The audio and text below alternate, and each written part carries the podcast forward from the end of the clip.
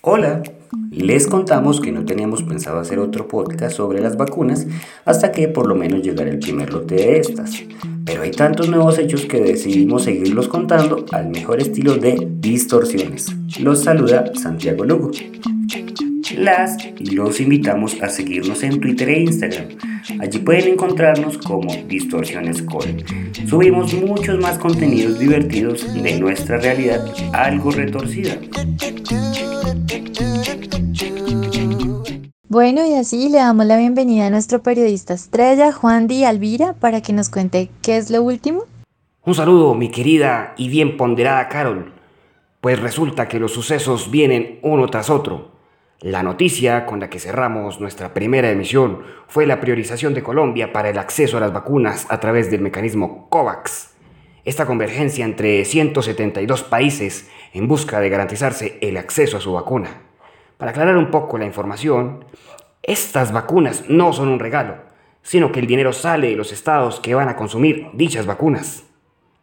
En últimas, lo que se encuentra en este mecanismo es otra forma de mercantilizar las vacunas donde se prioriza al mejor postor. Por ejemplo, los países de renta media alta como Colombia hacen el pago anticipado de un número determinado de dosis de una o varias vacunas que se están desarrollando para adquirir y tener un acceso anticipado a ellas. De todas formas, esta priorización nos sirve como país en términos prácticos para adquirir la vacuna, debido a las dificultades que ya alcanzamos a notar con AstraZeneca y Pfizer, aún con contratos que el gobierno no ha permitido conocer. Bueno, Juan Di, pero ¿cuáles son los líos que usted identifica? Por ejemplo, en Europa, Pfizer y AstraZeneca han recibido fuertes críticas por los retrasos con las vacunas contra la COVID-19, tanto así que la Unión Europea está desafiando a las grandes farmacéuticas. Y eso sucede en gobiernos que reclaman. Aquí en Colombia, Duque está sometido a esas farmacéuticas. No conocemos las condiciones del negocio con las vacunas, pero sí conocemos el talante de nuestro presidente, y eso es lo que nos preocupa. Y ese es un pedacito del problema. Imagínese, Carol, que informa la revista Semana que tan solo hasta el 12 de enero la gerencia de la subcuenta para la mitigación de emergencias COVID-19 solicitó iniciar los trámites necesarios para realizar la adquisición de jeringas y diluyentes para la vacunación contra la COVID-19. Y solo hasta el 14 de enero, el viceministro de Salud efectuó las precisiones respecto a las especificaciones técnicas y cantidades requeridas. De acuerdo con otro documento de la UNGRD, o mejor dicho, la Unidad Nacional para la Gestión del Riesgo en Desastres, el plazo para la presentación de las cotizaciones venció el pasado 22 de enero a las 5 pm. Dice el medio que varios proveedores e importadores locales de insumos rechazaron participar en la invitación a cotizar por falta de tiempo y la baja disponibilidad de este material en el mundo. Como quien dice, llegan las vacunas y no las jeringas. Hágame el favor. ¿Qué le parece si mejor vamos con nuestra primera distorsión? ¿Se imagina que las vacunas le llegarán por Rappi al ministro de Salud? Aquí lo tenemos, escuche.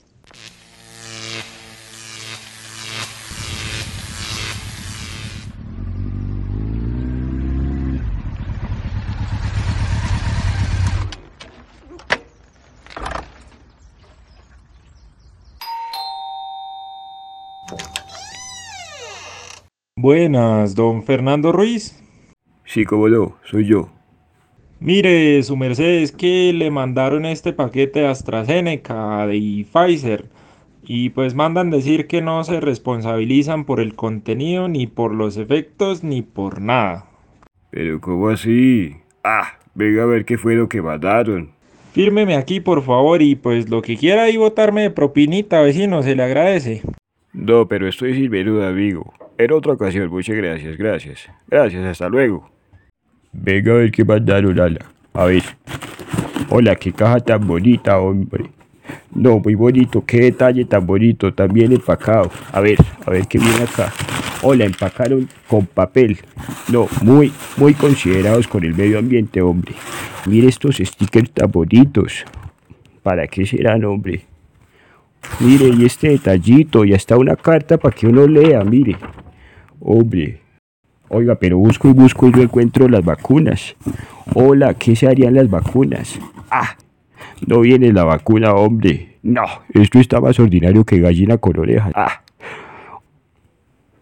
Oiga, oiga, amigo, amigo, no se vaya que necesito hacer un reclamo.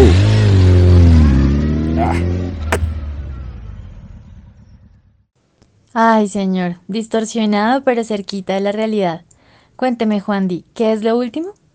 Pues imagínese, Carol, que Caracol Radio publicó una nota en la que afirmaba que las negociaciones para la adquisición de las vacunas se retrasaron porque los negociadores colombianos no sabían inglés. Esta información fue desmentida poco después por este medio. Sin embargo, cuando el río suena, piedras lleva. Bueno, bueno, pues según miembros del gobierno, los negociadores por Colombia sí sabían inglés, pero ¿se imagina dónde no? Aquí lo tenemos en distorsiones. Escuche.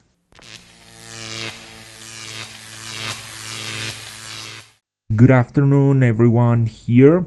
Well, so to start this negotiation, we would like to announce that in the case the vaccine will have negative side effects for the people who will receive it, we as company won't take any of the responsibility for that situation.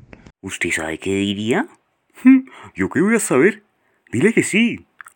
Mm, Oh, yes, of course. We would also like to let you know that if we have any trouble which may cause a delay for the vaccine supplies for your country, you will have uh, just wait until we will be able to send another vaccine batch and, and that's it.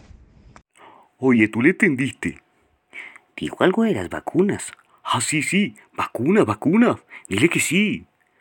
Oh, yes, yes, of course. And finally, we will arrange the price for the vaccines according to what is better for us, of course, regarding business, first of all, and financial profit. And of course, then it's your decision if you want to take it or leave it. Hola, ¿qué diría? Creo que dijo que cerremos el business. Ah, dígale que sí, que de una. Oh, yes, the one.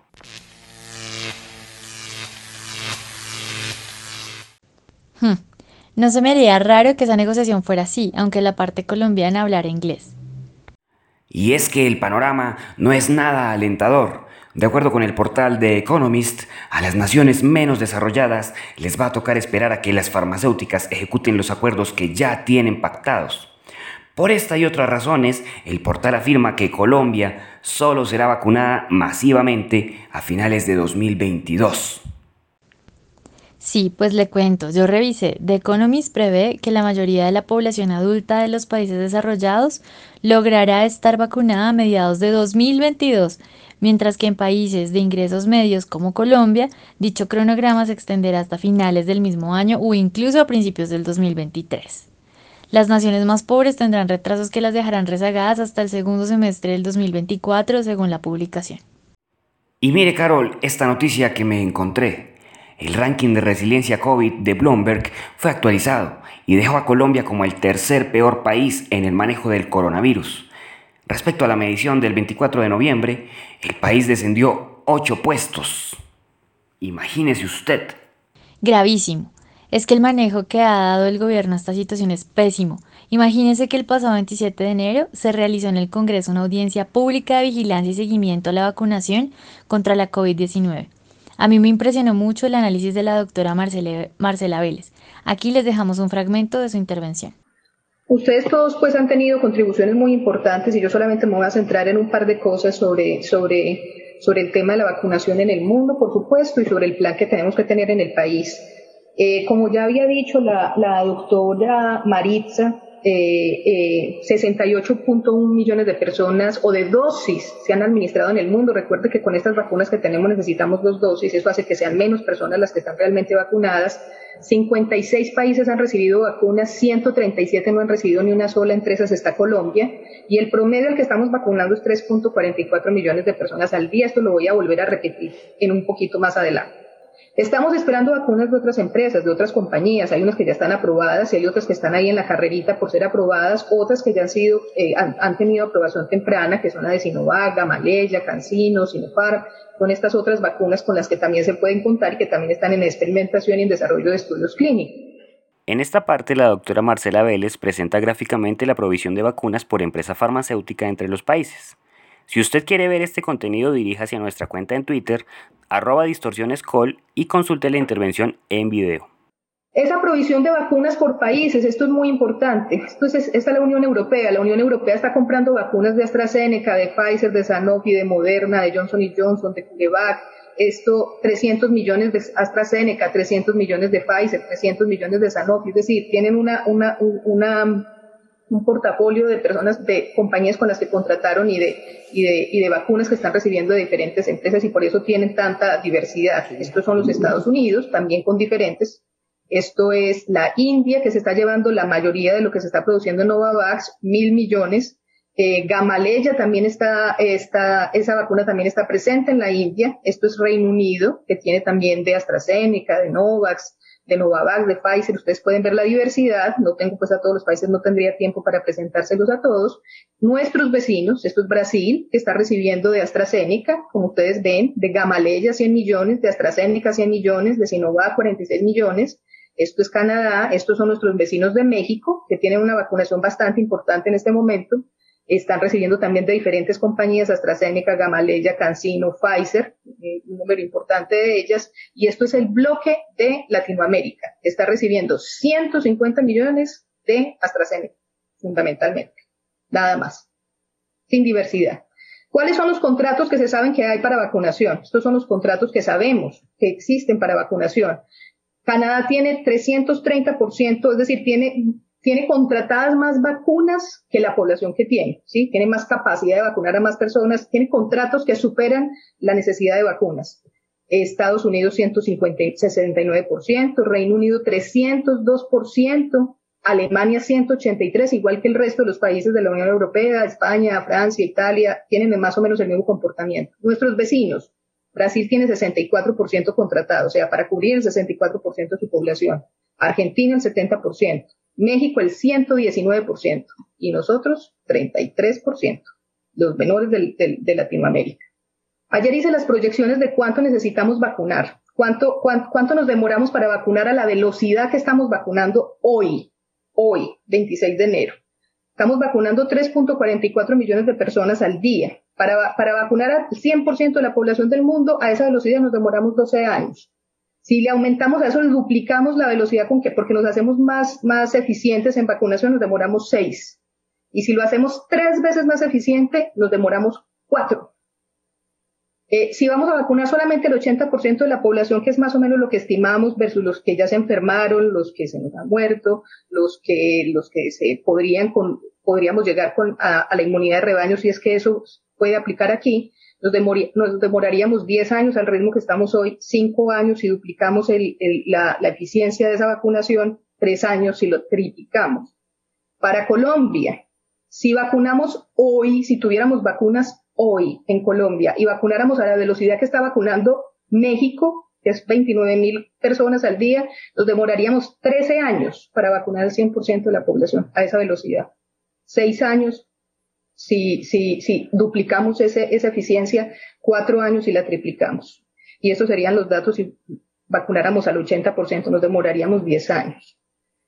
Necesitamos vacunar 35 millones de personas diariamente en el mundo para tener al 80% de la población vacunada a enero 26 del 2022, considerando que es igual de fácil llegar a todas las personas con vacunas, que no van a haber retrasos, que no va a haber lotes vencidos, que no va a haber lotes dañados, que no va a haber corrupción en, ese, en esa producción, que la vacuna tiene efectividad contra las nuevas variantes del virus, que las vacunas dejan inmunidad de por vida, que es muy, muy cuestionable.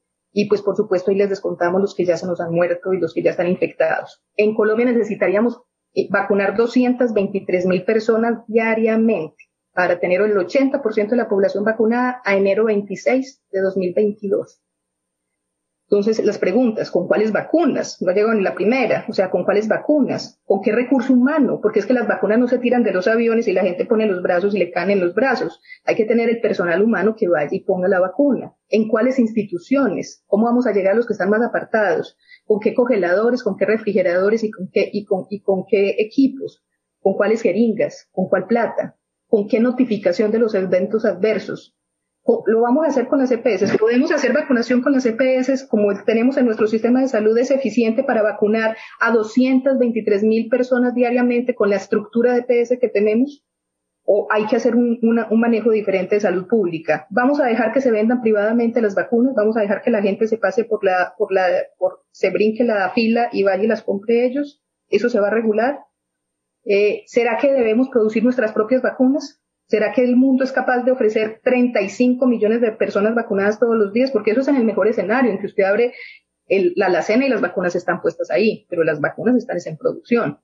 ¿Será que debemos ampliar las opciones de vacunas que podemos adquirir? ¿Será que tenemos que considerar a Gamaleya? ¿Será que tenemos que considerar a los chinos? ¿Será que tenemos que considerar todas las opciones? ¿Será que tenemos que exigir más y aliarnos más con nuestros países latinoamericanos y con los otros países africanos para decir, espera un momentico, que es que nosotros aquí también tenemos gente y también tenemos que vacunarlos? ¿Será que eh, eh, tenemos la logística para vacunar a todo el mundo? ¿Será que mientras esperamos a que lleguen las vacunas, todos los que están en esta reunión de hoy que tienen más de 60 años, más de 70, deberían ya estar recibiendo la notificación de a dónde tendrían que ir a vacunarse y cómo y cuándo y en qué periodo? ¿Será que eso ya lo tenemos claro o será que estamos esperando que llegue el primer lote de vacunas para decir cómo va a ser la logística? Clara, no que me digan a mí cuáles, cuántos somos los que tenemos que vacunar, sino que me digan a quiénes, cuándo les voy a citar y cuándo les voy a poner la vacuna en el brazo. Eh, ¿Será que tenemos eh, el músculo para demandar por eventos adversos si suceden, dado que tenemos tanta poca eh, confianza o seguridad o datos claros de, de, de, seguridad de las vacunas? ¿Será que, ¿Será que tenemos que unirnos en una cosa más solidaria para exigir un, un trato equitativo con estas vacunas? Y mientras tanto, pues es importante entonces que invirtamos más en salud pública, es urgente, hay que educar en autocuidado. Fíjense que los periodos para completar la vacunación van a ser largos, entonces tenemos que cuidar a nuestra población, proteger a la población que está eh, socioeconómicamente más vulnerable para que en este tiempo que va a pasar esto de vacunación podamos tener a la mayoría de nuestra población viva y en buenas condiciones.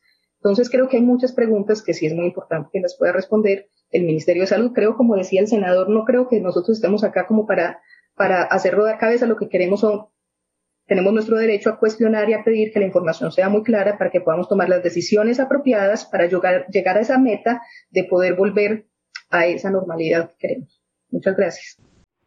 Queremos contarles que cuando ya estábamos terminando de editar este episodio, ocurrieron varios anuncios, como ya lo dijo nuestro Juan, han pasado muchas cosas una tras otra. Y es que el presidente Duque anunció que se cerraron los acuerdos para poder vacunar a 35 millones de colombianos. Los nuevos acuerdos anunciados son 10 millones de dosis para 5 millones de colombianos con Moderna, la farmacéutica estadounidense, y 2.5 millones de dosis con Sinovac, la farmacéutica china, para 1 2 millones de colombianos. Si bien es cierto que los hechos van desarrollándose pues paso a paso, también es cierto que para nosotros es muy crítico el secretismo al que ha sometido Iván Duque al país con un tema tan importante de interés público. Y sobre estos anuncios que de a poco va haciendo el presidente, pues amanecerá y veremos. Pero lo más importante que requerimos hoy es información oportuna, veraz y clara para evaluar las decisiones, para saber qué futuro nos espera y qué medidas deberíamos tomar mientras llega la vacuna.